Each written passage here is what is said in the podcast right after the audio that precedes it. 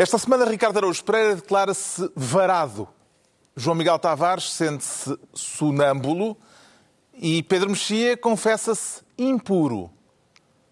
Está reunido o Governo de Sombra.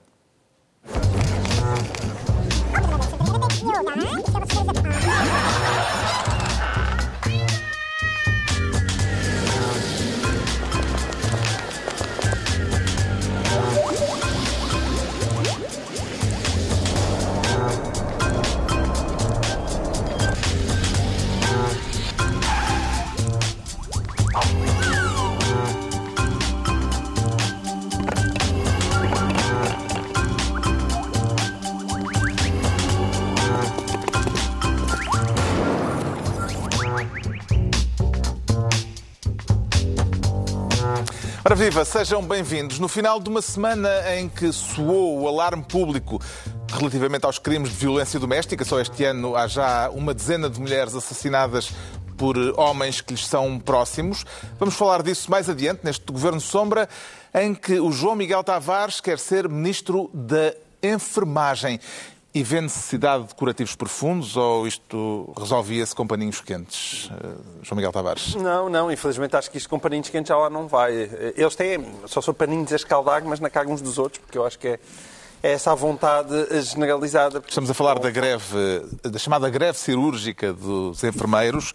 Eh, o Governo decretou a requisição civil esta semana eh, para o pessoal de enfermagem em quatro centros hospitalares onde não estariam a ser cumpridos os serviços mínimos. Os enfermeiros vão recorrer dessa, dessa decisão do Governo com uma providência cautelar. Dizem, aliás, que eh, admitem fazer greve de zelo. Quem é que lhe parece com mais força neste braço de ferro? Ainda vamos ver, não é? Porque há, os tribunais vão ser certamente chamados a pronunciar-se. Eu não sei quem tem mais força, sei quem tem menos força. E quem tem menos força são aqueles utentes que ficaram todos por ser operados ao longo deste tempo. Talvez seja necessário enquadrar a, a, a situação, justamente Enquadra, por isso. Carlos. A greve às cirurgias uh, por parte dos enfermeiros já provocou o adiamento de milhares de intervenções cirúrgicas uh, depois de uma primeira fase que começou em 22 de novembro, que se prolongou até ao fim do ano. Agora, esta segunda fase, uh, começou na semana passada, vai até ao final de fevereiro, mas os enfermeiros admitem a possibilidade de estender, dizem que estão disponíveis para estender a greve até outubro, ou seja, até à altura das eleições. Uh, Parece-lhe que estamos perante um uso indevido do direito à greve?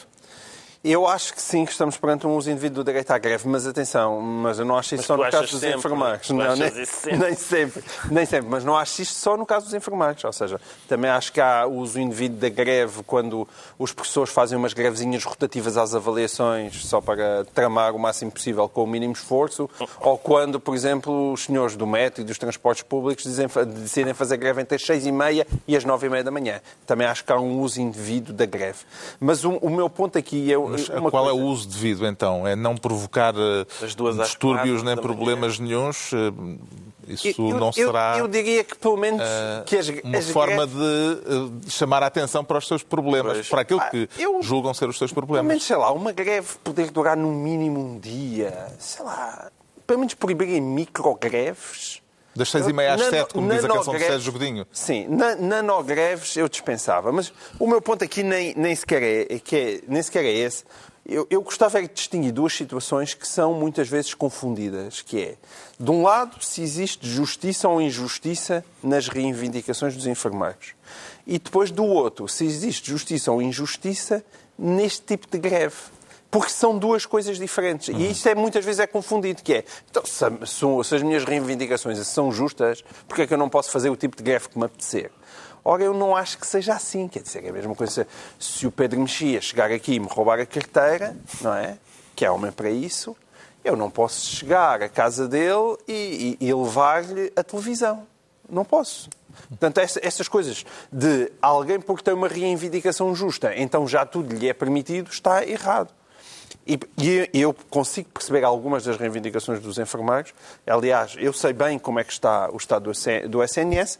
Todas as noites eu durmo com uma médica, É sempre a mesma? Diferente? Ah. Não, sempre a mesma. Parecia interessante, é... depois Sim, é, é, ah, Não, Parecia é sempre a mesma. Portanto, eu tenho bem consciência do estado em que está o Sabendo nós que há também um Portanto, conflito neste momento entre enfermeiros e greve e médicos, provavelmente é, é essa, é uma... essa, essa opinião está eivada. Não está, não de... está. A minha, a minha a médica com que eu durmo é daquelas que se dá bem com enfermeiros. É, é, pelo menos é o que ela me Já dormiste com uma enfermeira? Tens? Nunca dormi. não. Tens que ir primeiro e depois não, opinas sobre a greve. Nunca, nunca, nunca dormi. Mas é verdade que existe um histórico. Que és um jornalista, pá, tens que ouvir os dois lados. Olha, não sei, pá, podes, podes sugerir telefonas à Teresa tá e tá propões disso. A ver, eh, Está se tornar demasiado pessoal. Se for, se for uma cunha tua, ela, ela deixa e é eu depois solicitamente uh, vou, vou lá. E mas, o, mas o meu ponto Portanto, é esse. Vê ponto justiça é em algumas das reivindicações. Veja algumas, achas que a greve não podia ser Sim. feita como está a ser feita? Exatamente. É mesmo isso. Acho também que o governo. Que tipo de greve é que os enfermeiros poderiam fazer? Então, acabei de dizer, pá, quer dizer, para já, quando, fiz, quando fazem greves, tentem fazer todos e não simplesmente aqueles ali do bloco operatório de uma maneira muito precisa, não é? Tu, e... tu achas que é greve a Todos ao mesmo tempo. O que eu acho que há greves a menos, sim, sim. Eu estou, a dizer que são quanto às, às microgreves. Há outras coisas que se podem. Eu, eu, como vocês sabem, eu sou um perigoso reacionário. Portanto, o meu problema não é só com, com a dimensão das greves. Eu gostava que fosse, pelo menos, discutida a questão da greve na função pública. Nós já falámos disso aqui. Ah, porque eu entendo que quando um funcionário público faz greve, não tem a menor comparação de quando um funcionário de uma empresa privada faz greve. Não é? Se o funcionário público não pode ser despedido, se o, se o seu patrão nunca vai à, à falência, ou pelo menos nunca, à falência às vezes vai, mas pelo menos nunca acaba, não é? Ou seja, não há nada, se ainda por cima, via crowdfunding, andar a receber o dinheiro que lhe Já vamos falar do crowdfunding greve, mais adiante. É? Qual é a motivação, quase que se pode perguntar qual é, é a motivação de um enfermeiro para ir trabalhar, não é? Porque, de facto, estão-lhe a pagar para ele estar quieto em casa. E, portanto, eu acho que isso, isso significa uma distorção muito uhum. grande. Uma distorção muito grande. E eram estes assuntos que deviam ser debatidos, embora, mais uma vez, não acho que sejam os assuntos que, que, estejam em cima da mesa, até porque o Governo tem muita responsabilidade nisto, com a história das 35 horas. Boa parte destas confusões foram criadas por esse tipo de decisão. Entende as razões de queixa dos enfermeiros, Ricardo Araújo Pereira? Claro que entende, ele entende sempre as, as queixas de todas as pessoas que fazem greve. Bom, mas além disso, mas tens, neste caso tens especial razão, porque esta é uma classe que não não apetece nada indispor. Eu tenho, sim, eu tenho sempre. Tu vais aos privados, ó oh, Ricardo. Aí nos no privados... Nos privados eles não fazem greve. Não, mas há lá enfermeiros. Ah, mas por também trabalham no público. E eu também vou ao público. Mas eh, eu, eu não gosto nada de que me espetem aquelas bandarilhas. Uhum. Uh, e, portanto, eh, mesmo que não tivesse razão para achar que tinham razão, estava aqui a vida a inventar razões. Mas não sou só eu, acho que há um consenso bastante. O João Miguel acabou de admitir que eles têm razão. Não? É? O anterior não, Ministro da Saúde chegou a considerar uh, que as reivindicações dos enfermeiros são justas. Exatamente.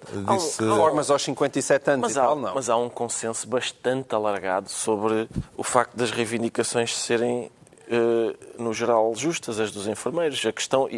Justas e antigas, aí é que está. E, portanto, é uma classe que tem reivindicações justas há bastante tempo e elas não são satisfeitas. E a questão é, se não podem fazer uh, greve, o que é que podem fazer? O que é, o que, é que uh, toda, toda a gente, incluindo o Governo, é? o antigo Ministro da Saúde, pelo visto, uhum, Alberto disse, Fernandes. sim senhor, as reivindicações são justas. Por isso estamos na disponibilidade de lhes dar um passou bem. Quer dizer... Se, e quanto ao método da greve? Bom, eu tenho também sou sensível à questão da. Chamada greve cirúrgica, que na verdade uh, Sim, eu... é uma greve também às cirurgias. Exato, mas qual, qual é. Quer dizer, parece-me que há um problema com a greve dos enfermeiros que é o seguinte: uh, normalmente a greve tem de. para chamar a atenção sobre si própria, tem de chatear alguém, tem de causar alguma perturbação, não é? Os trabalhadores têm de fazer sentir uh, que são necessários. Ora, no, sistema, no Serviço Nacional de Saúde, se os enfermeiros não causam uma perturbaçãozinha, eh, as pessoas vão para casa sem saber se a cirurgia foi adiada por causa da greve dos enfermeiros ou porque é uma terça-feira normal. Eh, há esse problema, não é? A principal protagonista deste conflito tem sido a bastonária da Ordem dos Enfermeiros. Uh, compreende a decisão anunciada pelo Primeiro-Ministro de a processar por, pelo envolvimento que tem tido, neste caso, sendo bastonária de uma ordem pois, profissional. Isto, em princípio, vai espantar-vos a todos, mas eu não tenho qualificações para saber se, de facto, a participação da bastonária neste processo extravasa ou não as suas competências. Uh, mas uh... ela argumentou que não estava a incentivar a greve, só estava a apoiar, a apoiar quem fazia greve. É, é, se, eu, não é uma argumentação brilhante nesse ponto em particular. Mas por outro lado pode considerar-se marota e no, no, que faz dela uma enfermeira marota, que é uma categoria profissional que além do mais que, que, eu acompanho, que eu acompanho. Uh, e, portanto, isso também me faz simpatizar, não é? Uma das originalidades desta greve chamada cirúrgica é o facto de estar a ser financiada por crowdfunding, uh, ou seja, por um processo de angariação de verbas que já recolheu uh, mais de 400 mil euros. Vê isto como normal ou parece-lhe um procedimento que suscita dúvidas, uh, Pedro Mexia? Há várias originalidades, algumas são divertidas e outras não têm graça nenhuma. É, é engraçado ver, ver uh, algumas figuras políticas e partidos políticos que nunca acham mal nenhuma greve por ser o nariz a esta, como inversamente o contrário também, uh, à direita. Uh, acho abusivo que uma bastonária de uma ordem profissional seja incentivadora de uma greve, mesmo com essa expressão que ela utiliza, que, né, que é um sinónimo. Acho preocupante que uh, essas questões do mundo do trabalho sejam discutidos uh, sejam discutidas à margem dos processos sindicais clássicos. Os processos sindicais clássicos, isto pode parecer uma coisa esquerdista, mas não, é o contrário disso. Os processos sindicais clássicos têm uma boa razão para ser. Os sindicatos cumprem uma função importantíssima, importantíssima e há regras que garantem que as coisas funcionam de uma forma que prejudica o mínimo a sociedade. E esta história do crowdfunding, que há pessoas que acham muita graça, porque é uma espécie de é mais ou menos uma espécie de, de, de, de uh, forma pirata de fazer, de fazer greve, mas é bastante preocupante, é bastante preocupante esta... O grupo parlamentar do PS anunciou, aliás, que vai exigir Sim. que seja tornado público quem pois, são os financiadores, por um lado, por um lado, uh, os doadores. greve permanente que surgiu a certa altura, que é, uma, que é um conceito que eu não percebo muito bem sequer o que quer dizer, mas que é bastante absurdo em todo o caso. E depois isso... Uh, seria, seria, mesmo sabendo quem são os doadores, seria problemático. Eh, e poder ficar na dúvida Bom, quem é que... Se soubes quem são os doadores, é um, é um fundo como qualquer outro e como historicamente isso já existiu. Não é um fundo... Estás a meter uma moedinha, não é um... já não metes no chapéu, mas... A questão é se há por detrás desse financiamento interesses, por exemplo, claro. de privados claro, que é têm PCP, interesse essa, aliás, é PCP, deitar abaixo o Sistema Nacional de Saúde. É o PCP só lhe falta dizer que é o Grupo Melo que está a pagar a greve dos enfermeiros, o que também parece um pouco absurdo. Agora, sou completamente a favor que haja uma transparência para saber quem. Eu, aliás, de modo geral, sou sempre a favor de todas as transparências. Uh, que se meta, que, que, que, se saiba quem é que está lá a pôr o dinheiro. Mas acha que se deve escrutinar quem são os eh, financiadores? Não só acho que se deve escrutinar quem são os financiadores, como, ao contrário do João Miguel, não acho que o método em si mesmo seja um método que, que, que, que, se possa aceitar sem mais. Acho que, acho que, é, acho que é problemático, acho que é uma, é uma maneira diferente, é uma espécie de Uber da greve, não é? Mas neste caso sou contra, uh, uh, que é uma maneira de, de, de, de, tornear, de tornear as coisas de uma maneira que pode, podemos achar num momento histórico e numa classe profissional qualquer, podemos nos identificar mais, podemos achar eh, positivo, mas que pode criar um precedente muito complicado e, todos, e de certeza que se esse método vingar, todos nós estaremos aqui em greves futuras financiadas dessa maneira a dizer é horrível que isto esteja a acontecer e que esteja a acontecer baseado neste método. Portanto, Portanto uh, Olha, ser... eu a ser pago para fazer greve no Governo de Sombra. Contendo em conta a quantidade... Podia haver uma subscrição nacional Exatamente, até. Exatamente, a quantidade de Talvez houvesse financiadores. Talvez houvesse financiadores. Fazemos aqui uma pequena pausa para um breve é intervalo. Lá. Voltamos já, são 40 segundos. É lá! Intervalos agora. Isto está incrível. Sim, sim. programa.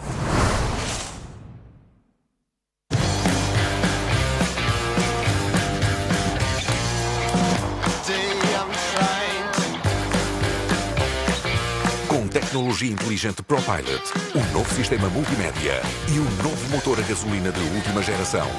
Nissan Qashqai. Expect more.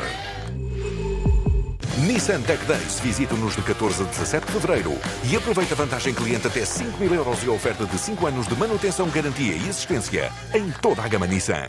Ligue-se ao Universo TVI em qualquer parte do mundo. TVI Player. A TVI ao pé de si. Sempre.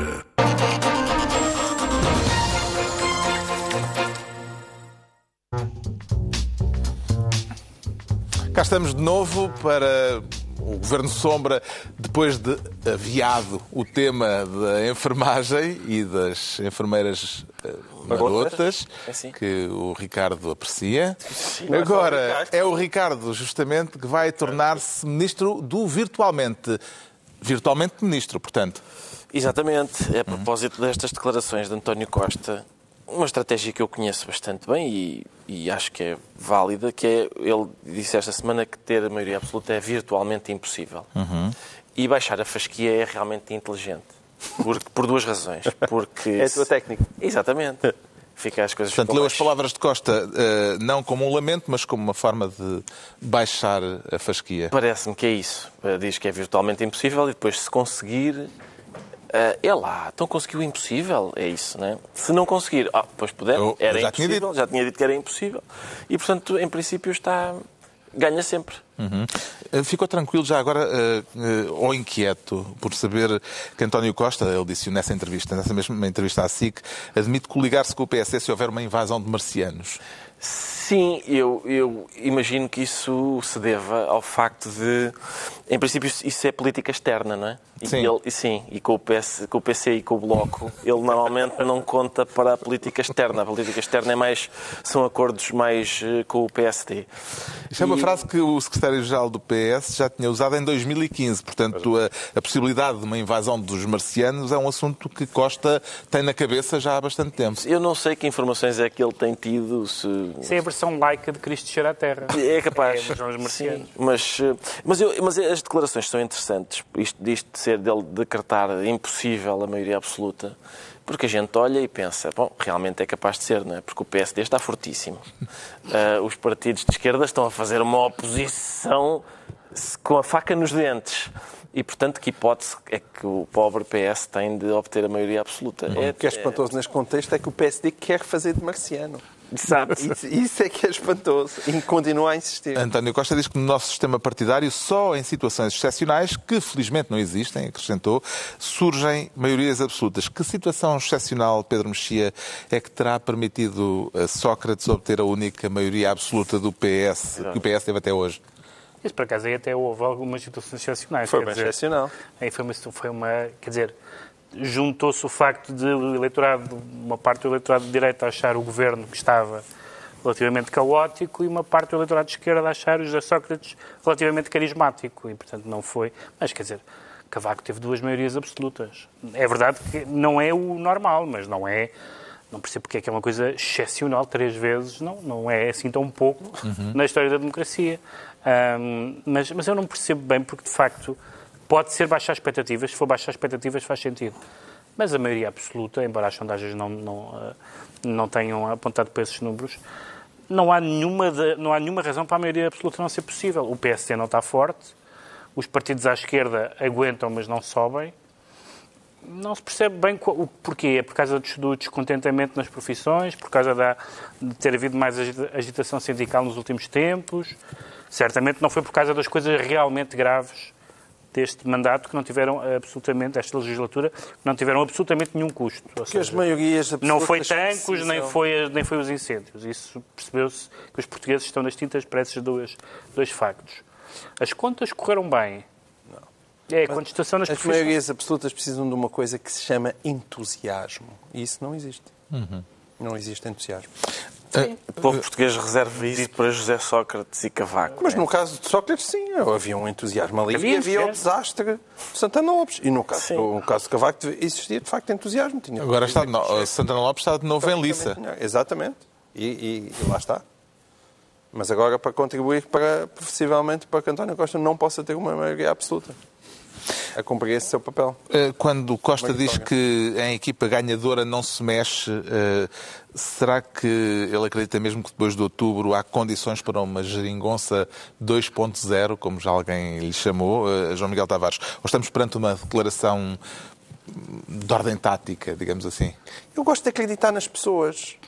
E o António Costa tem dito obsessivamente, incluindo em políticos, e o, António Costa tem dito obsessivamente que está disponível para voltar a aliar-se ao Bloco de Esquerda e ao PCP, ainda que tivesse uma maioria absoluta. Ele disse várias vezes, até, acho que já até o disse na, no, quando cá esteve no Governo de Sombra. Ele, ele sempre tem dito isso. E, portanto, como ele está sempre a dizer o mesmo, ele tende a acreditar, até porque faz sentido. Faz absolutamente sentido.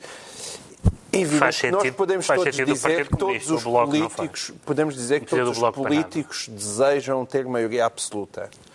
Mas eu não sei, eu acho que António Costa tem sentimentos mistos em relação a isso. E bem, e bem. Eu gostava que ele tivesse uma maioria absoluta mesmo. Eu gostava mesmo nas próximas eleições tivesse uma maioria absoluta. Vai contribuir Agora, para isso? Não vou, eu só não vou contribuir para isso. Tu és muito estranho. Eu só não vou contribuir para, para a maioria absoluta do, do, António Costa por causa do caso de Joana Marques Vidal. Se ele tivesse mantido a Joana Marques Vidal no sítio onde ela devia ainda estar hoje, eu provavelmente votava no António Costa. Porque não acredito no Rui Rio e porque acho que, o, que o, gostava de ver o PS com uma maioria absoluta a ter que fazer alguma coisa. Mesmo, séria pelo país. E eu, eu tenho muitas dúvidas que António Costa seja uma pessoa reformista e acredite sequer numa possibilidade de reformar o país. E depois, como ele é um, um senhor muito inteligente, sabe que esta paz social, que apesar de tudo houve durante grande parte da legislatura, que não está a existir agora, ele vai perdê-la imediatamente se tiver uma maioria absoluta. E, portanto, acho que ele está dividido e bem. Está dividido e bem. O Ricardo Araújo Pereira fica então ministro do virtualmente. Agora é a altura do Pedro Mexia se tornar ministro da fantochada. Temos fantoches, então?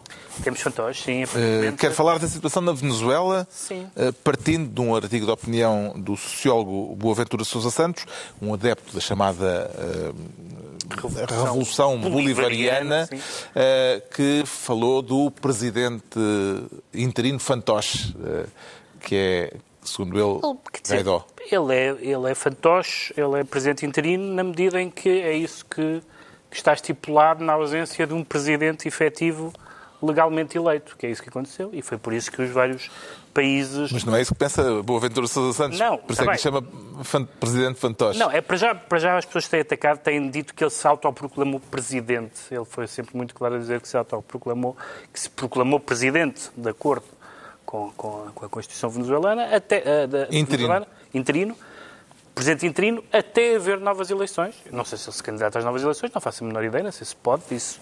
Mas, uh, mas quer dizer, Boa Ventura Sousa Santos uh, nunca escondeu ao que vem. Não, e, uh, como, aliás, uma parte das, das pessoas nunca esconderam ao que vem nesta matéria. Mas mais estranha é a posição do Bloco de Esquerda, que diz que não, que não, que não quer nem Maduro nem Guaidó.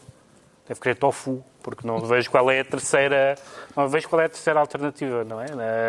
Entre... São as eleições, mas é absurdo o argumento. Não, mas ele, porque eleições... o propõe eleições, não é? Mas as eleições são a solução da oposição. Certo. E são a oposição, são a solução da União Europeia e são a posição de muitos Estados. Depois há, há, há a regra, de, há duas coisas interessantes. Uma é o petróleo, é o argumento do petróleo, e outra é o uhum. argumento do Trump. O argumento do Trump é que tudo o que Trump é a favor, nós devemos ser contra. Portanto, imagine, uhum. se Trump agora dissesse sou contra a mutilação genital, nós começámos a dizer que realmente a mutilação genital é uma coisa bem pensada. É absurdo. Trump é um louco perigoso como outros que apoiaram a, a, a, a, oposição venezuelana, mas há vários países que não são dominados nem dirigidos por loucos, loucos furiosos e nem direitistas furiosos que têm a mesma posição. Nomeadamente Portugal. Nomeadamente, o Ventura Sousa Santos declara que sente vergonha do governo português pela posição assumida ao reconhecer Juan Guaidó, uh, uh, a quem ele chama Presidente Fantoche. Parece-lhe que este desconforto será significativo na esquerda, à esquerda do PS? O, o, ou é ministro Augusto uma vergonha Silva disse mesmo, se fosse um, um governo de coligação, não haveria esta posição do governo. Seria muito difícil. Eh, portanto, é, é muito claro. E é verdade. É, claro que é verdade, mas é muito claro para o PS, e, e, e, consequentemente, para os outros partidos da esquerda, que nestas matérias há sempre, sempre, sempre divergências.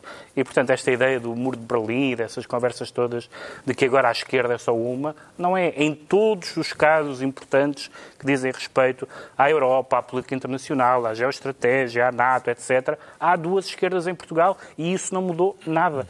E acho normal que seja assim, não há problema nenhum. Agora, não nos venham a fazer crer que há, que há uma espécie de, de de unanimidade. O argumento do petróleo é, de facto, as pessoas estão interessadas na Venezuela por causa do petróleo, como estão interessadas em outros países do mundo. Já as próprias as pessoas, os dirigentes dos próprios países utilizarem uh, os recursos como o petróleo como forma criminosa de manter uh, regimes autoritários, como foi nitidamente o caso de Chávez e do chavismo, isso está bem. A Boaventura Santos até diz que agora vai haver imenso sofrimento. Até agora estava tudo bestial. Mas agora realmente a gente olha para a Venezuela e dizer este, este, sofrimento da última semana foi incrível. Mas em que medida é que o facto da Venezuela ter os, as maiores reservas de petróleo do mundo, Ricardo Araújo Pereira, pode explicar uh, algum apoio internacional uh, a esta onda para derrubar uh, Maduro? Não sei se é isso que explica, porque o, porque o apoio internacional, as mesmas, as mesmas, algumas das, mesmas, das pessoas que dão agora apoio internacional, não sei se se podem queixar de terem estado sem acesso ao dinheiro do petróleo venezuelano. Até cá. Exato, exatamente. Até cá. Uh, e, portanto, não sei exatamente se é a, a ganância pelo acesso ao petróleo venezuelano. Embora também eh, não se possa pensar que é exclusivamente altruísmo eh, não, e pois, não. espírito democrático. Mas ninguém, mas, porque mas a Arábia Saudita é um, também é um país eh, com grandes problemas. Não, pois não é. Não. Mas há, há, há, um limite, há, uma, há uma medida intermédia entre o cinismo e o altruísmo que são os interesses uh, normais uh, e, e, também a crença da democracia, que não é um angelismo, não é dizer ai que fantástico é esse senhor. Não, é dizer o Presidente, o Presidente da República foi eleito por uma eleição não reconhecida, portanto faça-se novas eleições. E depois assim, ah, mas tem que haver base para negociar. Maduro disse que não há nada a negociar nessa matéria a negociar essa matéria. Outra coisa diferente, eu aliás a semana passada falei nisso, é falar de intervenções militares. Isso parece-me francamente absurdo. O próprio Guaidó hoje admitiu sim. que uh, poderá uh, haver necessidade de uma intervenção militar. Isso é uh, mais problemático. Para resolver o ponto em que as coisas estão. Pois, e aí sim, é impressão minha, esta semana os militares portugueses voltaram para trás, lá na, quando nós... Sim, era uma, sim, uma, uma, pequena força sim, para... Não os deixaram entrar? Não os deixaram, não deixaram entrar. Não deixaram entrar as, eh, as malas onde levavam uh, o material e, portanto, eles Sim. voltaram para trás. Pois, eu, nós falámos disso aqui na semana passada. Eu, eu, falei sobre o facto de, desse, dessa digamos, intervenção militar para todos os não, efeitos. Mas é outro, Exato. Não, mas aquilo é para proteger a embaixada. Eu sei que é, eu sei que é, mas mesmo essa... Não ia, mas mesmo essa, se calhar precisava lá de uma autorizaçãozita para entrar. Esta quinta-feira reuniu-se pela primeira vez o chamado Grupo de Contacto, eh, de que fazem parte vários países europeus e vários países latino-americanos, com Portugal representado pelo Ministro dos Negócios Estrangeiros. Eh, Guaidó diz que não há nada para negociar, Maduro diz que não se rende. O que é que terá mais peso, João Miguel Tavares? A pressão internacional ou o poder das Forças Armadas que continuam ao lado de Maduro até ao momento? E porquê é que continuam, não é? é o Boaventura Sousa Santos também podia ter, ter falado nessa parte, não é? Continuam porque o dinheiro do petróleo serve para proteger um regime corrupto e comprar os militares que continuam ao lado do Maduro. É a única justificação que existe. É evidente que enquanto as Forças Armadas continuarem ao lado do Maduro, não vejo também o que, o Guaidó possa fazer. Não, é? não pode fazer nada. E, e, mas é, esta ideia também parece um pouco descabida, de repente, que é de uma invasão internacional. Eu também não estou a ver, mas quem é que vai invadir? Que os Estados Unidos vão para lá fazer guerra?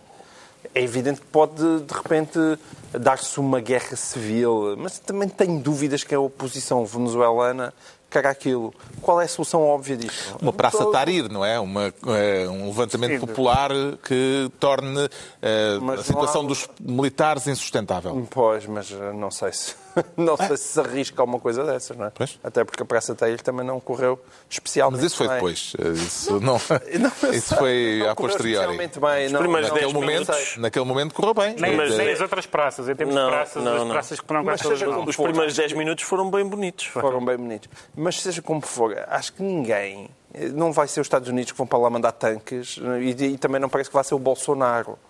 Um, e, portanto, aquilo, qual é a única maneira possível se vê de resolver o, problema? É com eleições. Portanto, o Pedro tem toda a razão. Aqueles partidos que ficam entre uma coisa e outra, entre nem Maduro nem Guaidó, o que estão a dizer é que estão do lado de Maduro, mas não querem uh, dizê-lo uh, de forma aberta.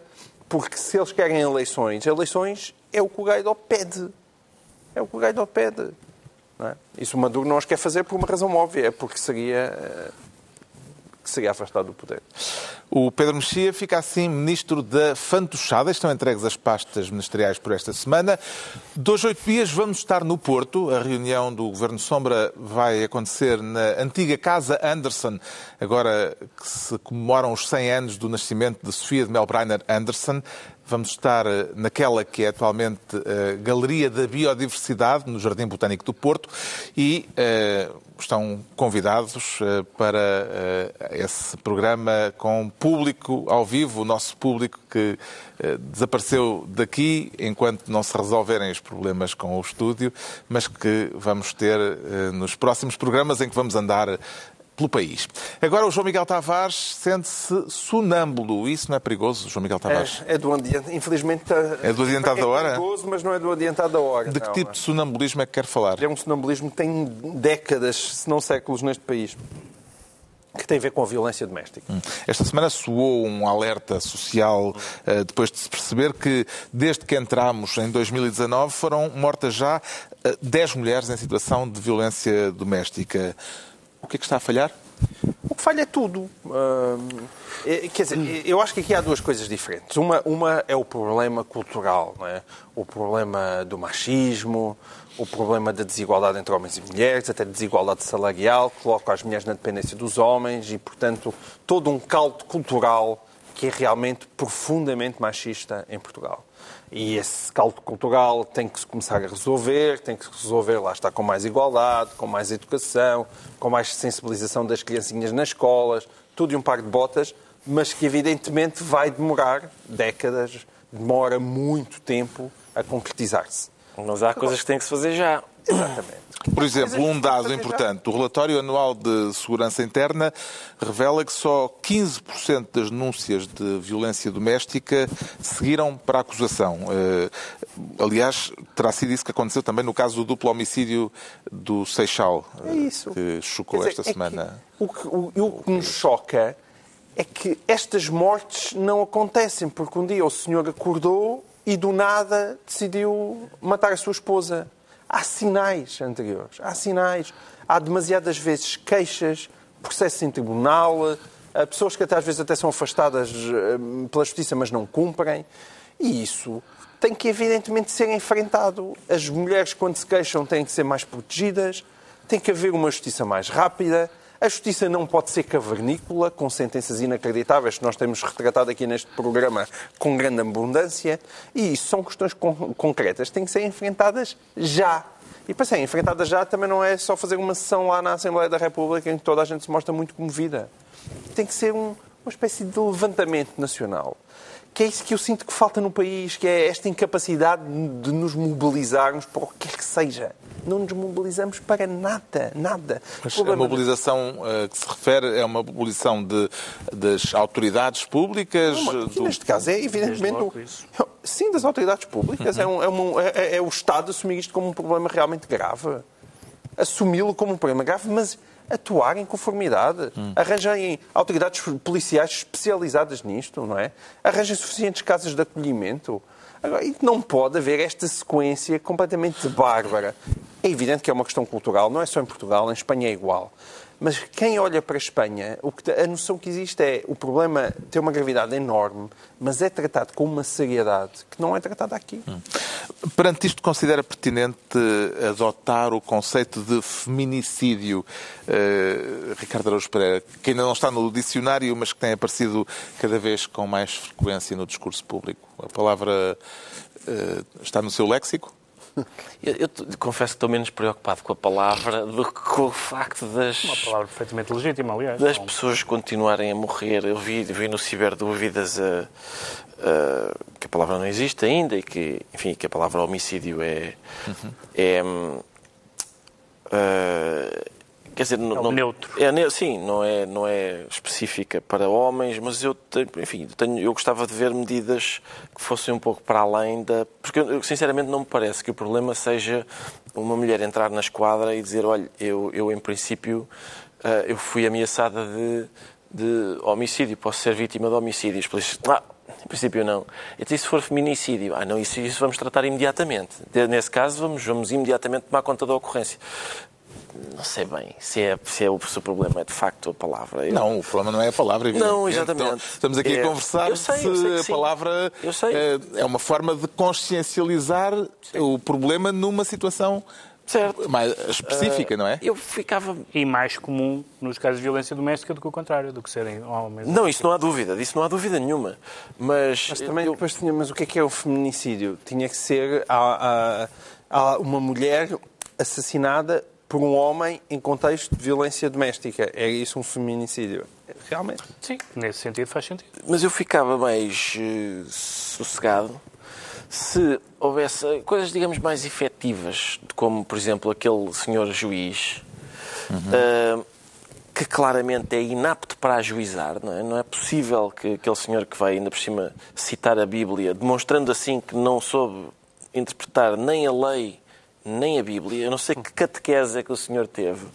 Mas não... falar do juiz Neto de Moura. Neto de Moura eu, eu não conheço nenhum padre que valide aquela perspectiva sobre o que vem escrito na Bíblia. No, creio que no século XXI já não há.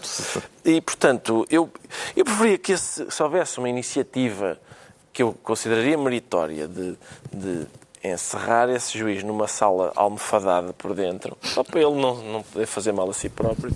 E eu sim, achava isso uma medida mais eh, interessante. Justamente, é uh, exemplo. Uh, a respeito, está a falar do juiz Neto de Moura, uh, que teve esta semana uma advertência, foi a decisão do Conselho Superior de Magistratura, pela sentença que ele, em, em, que ele invocou a Bíblia. Houve 4-4 foi o resultado e depois houve voto de qualidade do Presidente. Uhum. Uh, o que é que conclui disto, do facto de o Conselho Superior da Magistratura se ter ficado por uma advertência, Pedro Mexia? Eu concordo com o que o João Miguel disse, que há, há uma diferença de timing entre as mudanças de fundo, que são mudanças culturais, e as mudanças urgentes, que são mudanças legislativas e, e, de, e dos órgãos policiais, aquelas coisas que têm sido ditas ao longo desta semana, como, por exemplo, procurar procurar ter gabinetes especializados que vejam se o crime não é realmente um crime de que não se possa desistir, porque quando é, quando é crime público não, não, não, a desistência não basta, e nós sabemos como, se for um caso de violência doméstica, a desistência é suspeita por natureza, uhum. a coordenação com órgãos de proteção à vítima, enfim, todo esse tipo de, todo esse tipo de visitas periódicas, sobretudo quando há menores, todo, todo esse, esse tipo de medidas que são fáceis de passar à lei, embora possa demorar algum tempo a, a aplicar. Agora, há duas coisas do ponto de vista cultural e que demoram mais tempo que se podem fazer. Uma, e, e, que não, e que não duram, além desta questão da educação, e que, apesar de tudo, não demoram tanto como isso. Uma é, eu não sou muito adepto da existência do, do crime na, na, comunicação social. Acho que há um, há um certo lado do crime na, na comunicação social que não tem hum, nenhum interesse particular. Adepto interesse do crime saudável. no sentido da notícia frequente Sim, de da notícia crimes. frequente. Mas aqui, este, estas, eu acho, acho que não é demais de noticiar estes crimes, porque não são simplesmente crimes aqueles do género, coisas que acontecem. Em todas as sociedades há pessoas que matam outras. Isso é verdade. E, portanto, não há nenhuma sociedade onde não haja homicídios. Uh, agora, outra coisa é a violência doméstica, ou seja, quando, quando se trata de uma epidemia e de uma consciência, aliás, há vários anúncios até na televisão e nos cinemas sobre um, sobre violência doméstica, aquela coisa de nós vemos pessoas famosas, uh, atrizes e não sei o que mais, uh, como se fossem mulheres que apanharam tareias e esse tipo de coisas. Eu acho que isso é, um, é uma. essa consciência do ato que talvez não seja. Até em jovens, uma das coisas assustadoras Exatamente. é nos inquéritos que se fazem à população estudantil, a quantidade de jovens e de adolescentes que acham que a violência doméstica não tem, neste caso não é doméstica, no namoro. a violência no namoro que não tem quer dizer, que não tem grande mal, faz parte. Que é até normal. Sim. E, portanto, uh, isso, é um, isso é uma coisa absolutamente assustadora. Uh, e, a segunda, e a segunda questão tem a ver com isso do juiz. Porque esta advertência, uh, pela margem mínima, já é uma advertência, como se diz em inglês, a slap in the wrist, uma uhum. palmada que não, que não faz grande, grande moça. mas os juízes podem tomar as decisões que bem entenderem, segundo a sua aplicação da, do direito, a interpretação da prova, a valoração da prova, a interpretação das leis, etc. Agora, o que não podem é, num caso desta natureza, citar uh, princípios religiosos ou dizer sorte tens tu a não ver um país árabe. Exato. E, portanto, as magistraturas fariam um serviço à sociedade se, combatendo a, a, a violência doméstica, tornassem claro que estas considerações, este, com esta conversa de café, de café grunho, que alguns juízes permitem nas sentenças não pode acontecer. E, portanto, uma, uma, uma penalização um bocadinho mais substancial que esta leve palmada seria bem-vinda para ajudar a combater. E deixa-me só acrescentar uma coisa que eu me esqueci há pouco, que é a questão da estatística. É que isto supostamente é um crime tão grave, mas é que nem estatísticas há. Quem faz estes levantamentos muitas vezes é o MAR, que anda, que anda a coligir os, os casos a Sim. partir de notícias de jornal. Sim. Porque não existem estatísticas oficiais das mulheres que são mortas especificamente num caso da, da, violência doméstica. É de facto inacreditável. E já estamos só a falar das mortas, porque eh, sim, depois claro. a violência doméstica claro. não é só os casos que desembocam claro. uh, na morte. Como é possível não haver tratamento estatístico sério para avaliar sequer a dimensão do problema? Mas essa é também uma razão pela qual o caso do juiz é especialmente inquietante, porque há casos destes que não avançam porque a, porque a polícia, por exemplo, desvaloriza a ameaça, uh, e depois este que avança para além dessa fase e vai a tribunal, e há um juiz que, portanto, é, ou não passa a fase da polícia, ou passa, passa a fase da polícia e depois na fase dos tribunais é desvalorizado. No caso do Seixal, a polícia considerou a situação muito grave, o Ministério Público é que depois não deu uh, grande seguimento ao, à situação. Está concluído, ou está esclarecido, uh, porque é que o João Miguel Tavares se declara sonâmbulo, quanto ao Ricardo Araújo Pereira, diz sentir-se varado, no sentido de traspassado ou no sentido de estupefacto, Ricardo Araújo Pereira? É a segunda.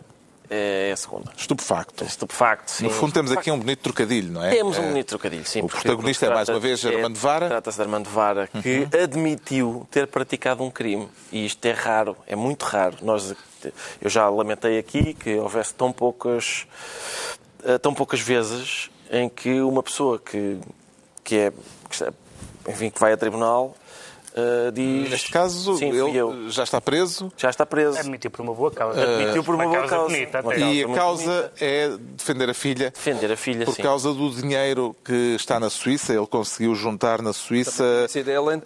Uh, 2 milhões, é o mínimo, não é?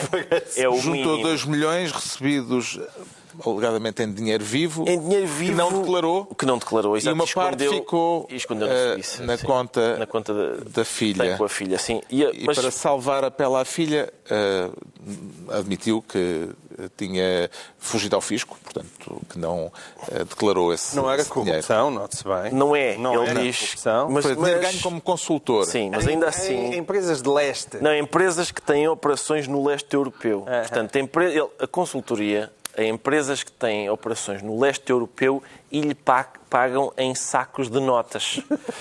Eu já ouvi falar em atividades, atividades. Temos nos filmes, digamos, sim, comerciais. Se aquilo tivesse sido depositado em rublos, é, uma, é um ponto a favor dele. É, mas ainda assim, eu já, eu já ouvi falar em atividades, digamos, comerciais praticadas por empresas do leste europeu que pagam em al contado.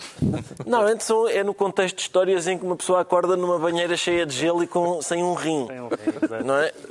Uh, foi isso, doou um rim, nós não sabemos. Pode ser isso. Pode é, ser. é contar os rins em é argumento paga. Mas são prova policial. Mas, não, não, mas normalmente eu, não é. Se fosse o juiz, mesmo assim, não, 2 milhões é, é, muito por um rim. Mas normalmente ah, não é. Não sei como é que está o preço do mercado, não, na verdade. Claro, mas, não, é mas quando vou comprar iscas, normalmente é mais barato do que isso. Mas Armando vai sempre foi especialmente bom nos golpes de rins e, e provavelmente é um rim. Mas normalmente não é ao consultor que eles sacam o rim. Isto é, eu, eu não sei que tipo de consultoria é que se faz para empresas deste tipo. É um olheiro de rins, talvez.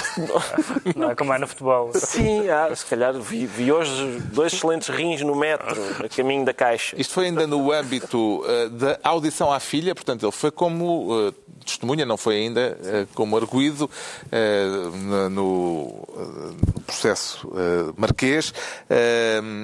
era mesmo necessário levar Armando Vara a depor algemado ou terá sido uma decisão das autoridades eh, policiais de ordem simbólica, Pedro Mexia? Eu não gosto muito dessa mania americana de algemar as pessoas, uh, mas... Mas que deve haver regras, mas deve quando haver é, um protocolo. Mas quando, é, mas quando é um, um assassino ou coisa do género, gente, agora, Armando várias perigoso, e a traficar influências enquanto as escadas. Ah, quer dizer, parece-me uma... Mas, desculpem lá, aquilo deve haver um protocolo. Ela saber que é um não deve, não, não deve haver um protocolo. Então não é diferente. Não se deve houver um protocolo, oh, se houver um protocolo, se é para algemado não deve haver, não deve haver um, deixar de ser algemado Não deve haver um protocolo porque nas imagens que nós vimos de casos semelhantes não estão todas as pessoas algemadas. Tanto que quando estão nós damos por isso figuras públicas. Vindas da prisão, quero dizer. Sei, por acaso não sei, não, mas não sei. Isso o protocolo não Vindas contempla. da prisão? Sim, se o protocolo não contempla que há uma diferença entre criminosos, não é? Consoante o crime que praticam, também devia contemplar. Quer dizer, hum. então, uma coisa é um assassino, ele se calhar... Ele vem da prisão, não é? Um tipo Portanto, que ele é... está condenado, vem da prisão para um tribunal. Eu digo eu, eh, eu sei, mas... Olha, se houver lá algum espectador em casa que perceba de algemas... De algemas, mas só para este fim, senão, só para este não vale a pena. Isto é, a partida uma pessoa... curiosidade, mas tenho mesmo curiosidade, justamente, se existe um protocolo de dizer, olha, quando alguém vem, está mesmo, vem de uma prisão e vai-se apresentar a um tribunal, é isso que... O que é certo é que as é imagens... Não é o que as imagens mostram. À partida, à partida a gente percebe que, por exemplo, um estrangulador, vá, um tipo que é estrangulador... As pessoas públicas... que vêm da prisão... Já tens visto. Não sei, mas depende, repare, se for um... Se for um estrangulador, é se for um estrangulador, pronto, tem a sua área de especialidade e realmente, se calhar, convém maniatar. Dá uso às mãos. Convém maniatar. Agora, as, as mãos do VAR, o que é que ele ia fazer? Assinar uma. Um, não sabe. Assim, se calhar tiravam sem algemas, ele, ele, ele despachava mais um cheque. Assinava um relatório qualquer, mas. Assinava, assinava uma concessão de O advogado Armando Vara, na declaração que fez aos jornalistas, disse que Armando Vara não vai prejudicar ninguém neste processo. Eh, como é que entende esta frase, João Miguel Tavares? Ele não vai prejudicar ninguém porque já prejudicou. Eh, e, portanto, ele não vai no futuro. Eh, o contexto foi. Não vai prejudicar ninguém no sentido de que ele se mostra disponível para pagar os impostos, não, não quer prejudicar os portugueses. Tendo em conta o contexto e tudo o que nós temos ouvido da Caixa, só pode ser mesmo para rir. Mas, enfim, o advogado está lá para fazer o seu papel. Eu só quero salientar, enquanto homem que acha que coisas como a delação premiada deveria ser instituída em Portugal, temos aqui um caso de como essa delação pode ser eficaz. Porque isto é, é indiretamente é um caso de alguém que, para se safar, embora não é ele, mas a safar a sua filha, decide confessar um crime. E nós precisávamos mais disto. Já sabemos porque é que o Ricardo Araújo Pereira se diz varado. Vamos agora tentar perceber porque é que o Pedro Mexia diz sentir-se impuro e o que é que lhe está vedado uh, por não ser um cidadão impoluto, Pedro Mexia? Não, eu, eu, sou um cidadão impuro como toda a gente. Exato. É. Sou um cidadão impuro como toda a gente. Ou seja, não, não tendo Twitter, o seu caso talvez não seja tão Sim, grave mas, como o do comediante vida, Kevin Hart. Sim, mas na vida real, já tendo alguns anitos de vida, já disse coisas já escrevi coisas, já fiz coisas, e as pessoas podem dizer, epá, isto estava mal feito. Exato. Como quem? Como toda a gente. Hum. Mas, aparentemente... Estamos a falar disto porque se soube esta semana que na edição deste ano da cerimónia dos Oscars não vai haver um apresentador central, e, vai haver tentando. mais de 10. Foram tentando. Uh, é tradição há, há décadas haver Sim. um host, um apresentador, era para ser o comediante Kevin Hart, mas parece que ele há uns anos escreveu umas coisas no Twitter. Pois, e, e, que não fosse no Twitter, eu não, nem, nem valorizo muito a questão de ser no, no Twitter.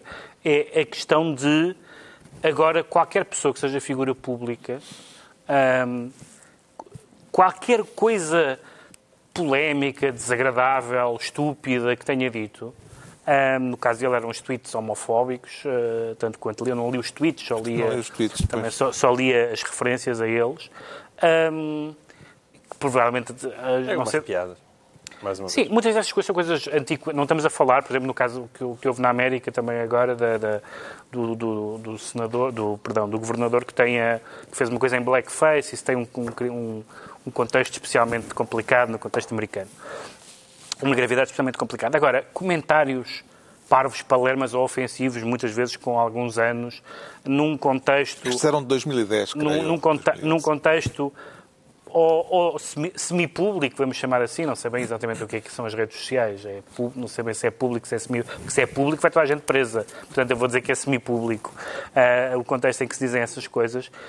Isso significa que alguma, um, uma das desvantagens de movimentos que são, em alguns aspectos, vantajosos, como os que estão a acontecer nos Estados Unidos, é perceber que ninguém é digno de toda a gente. Uhum Toda a gente fez. Portanto, ninguém pode aparecer a dar a cara. Eles foram tentando, aliás, vários nomes que foram correndo. Aliás, têm, têm sido incontáveis as pessoas que têm sido despedidas de sítios por alegações, Exato. por frases, por declarações, por infelicidades. Não estamos a falar de pessoas condenadas a tribunal por crimes, isso é outra coisa. Estamos a falar de afastar alguém porque disse uma parvoíce, porque disse uma coisa de mau gosto, de, de, mau, de mau tom, seja o que for. E, portanto, a América está a descobrir, como já descobriu no tempo, enfim, uh, noutros tempos mais ominosos uh, ainda, que ninguém é puro. Toda a gente, toda a gente é, é, impura e ainda bem que toda a gente é impura. Vê mais aspectos positivos ou negativos nesta nova cultura de escrutínio que está a ganhar forma, aparentemente, nos Estados Unidos? João Miguel Tavares. Atenção, eu estou sempre a dizer que falta escrutínio aqui, ali, Sim, a todo lado. Mas isto mas é uma não é cultura é de escrutínio. Mas não é isto, não é? E isto tem que haver uma espécie de prescrição, nem que seja. Nem sequer é só isso. Em relação a coisas que as pessoas dizem. Muitas vezes, nem com prescrição, nem sem ela, porque são, é apenas uma boca, é uma piada. As pessoas serem crucificadas por fazerem uma piada e nessa piada brincarem com gays ou dizer uma coisa homofóbica. Ai, meu Deus! É uma piada, é uma piada. A seriedade com que hoje em dia uh, uh, cai sobre as pessoas parece uma coisa ridícula. E, temos uma, e assim, rapidamente, as coisas se transformam numa espécie de macartismo, mas ainda pior, porque já nem sequer é ser comunista. É, é porque o comunista ainda é uma coisa específica. É, é simplesmente abrir a boca e dizer uma coisa inconveniente. Pá, e um macartismo da inconveniência é, é evidentemente uma coisa assustadora. Já disse e fez coisas que o riscariam da lista de possíveis apresentadores da cerimónia dos Oscars. Todos os dias. Até já foste riscado de cerimónias. Já, já.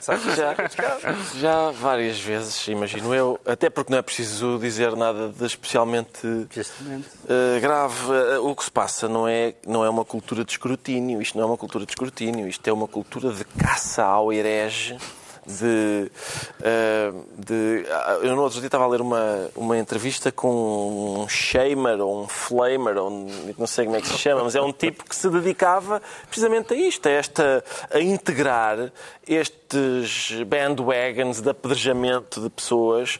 Agora vamos para ali, agora vamos para ali, não sei o quê.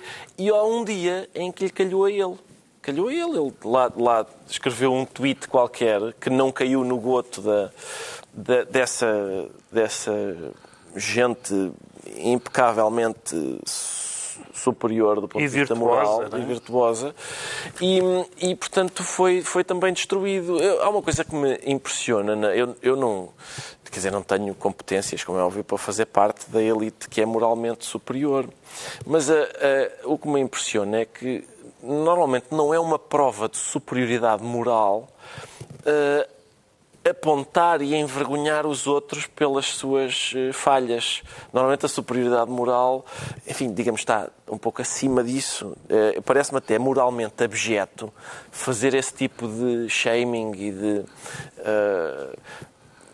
De esse, esse, enfim, envolver-se nesse tipo de, de perseguição, uh, linchamento. linchamento, promover a vergonha pública do, do herege. Uhum. Parece-me uma coisa moralmente abjeta e não moralmente superior.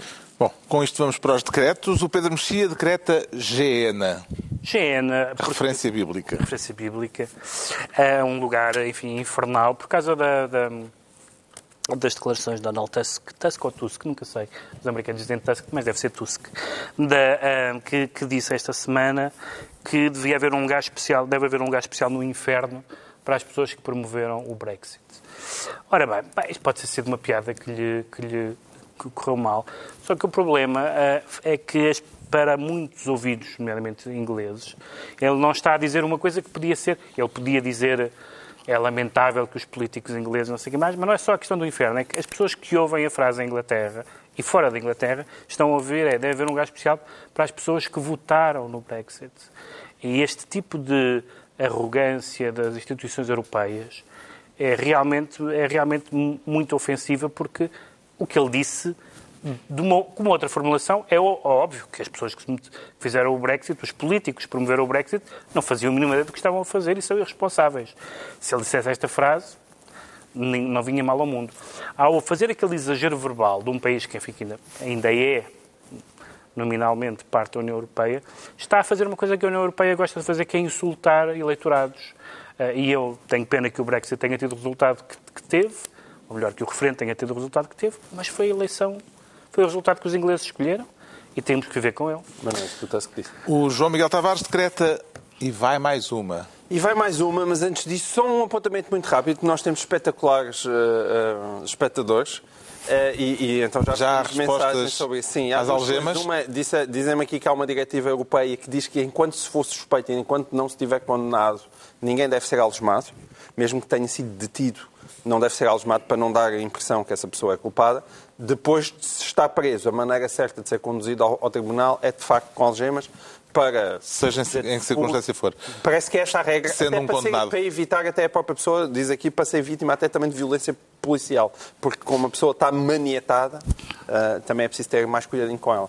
Um, é o que me é dito aqui, portanto, mas aceitamos novas versões. E o decreto, e vai mais uma? E vai mais uma, lá está, é para, um, é para referência a um preço, portanto, vem, vem na sequência, que é Lula da Silva. Mas, infelizmente, não vi na sociedade portuguesa a indignação que foi que, que, que encontrei que a primeira foi condenada a mais 12 anos. Lá vão mais 12. Lá vão agora mais 12. por causa de uns é por causa arranjos. Do sítio da Atibaia, Na Atibaia. da Atibaia, em que o método foi o mesmo, não é? Melhoramentos numa casa que não era num sítio. dele, era usufruída por ele e pela sua família, e, e, grandes construtoras também pagaram lá uns melhoramentos.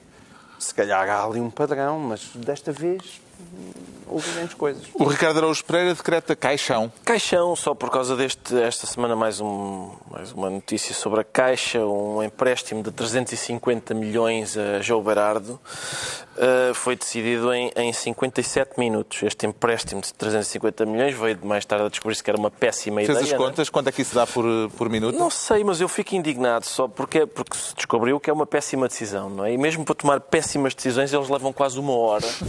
Acho que é demais. As pessoas, a imprensa disse, como é que é possível uma coisa tão rápida? Há um problema é. de produtividade. Sim, eu acho que foi demasiado lento para a decisão que é, foi demasiado lento. Está concluída mais uma reunião semanal. Dois, oito dias vamos estar no Porto para uma reunião muito especial, neste ano em que se comemora o centenário do nascimento de Sofia de Melbrenner Anderson.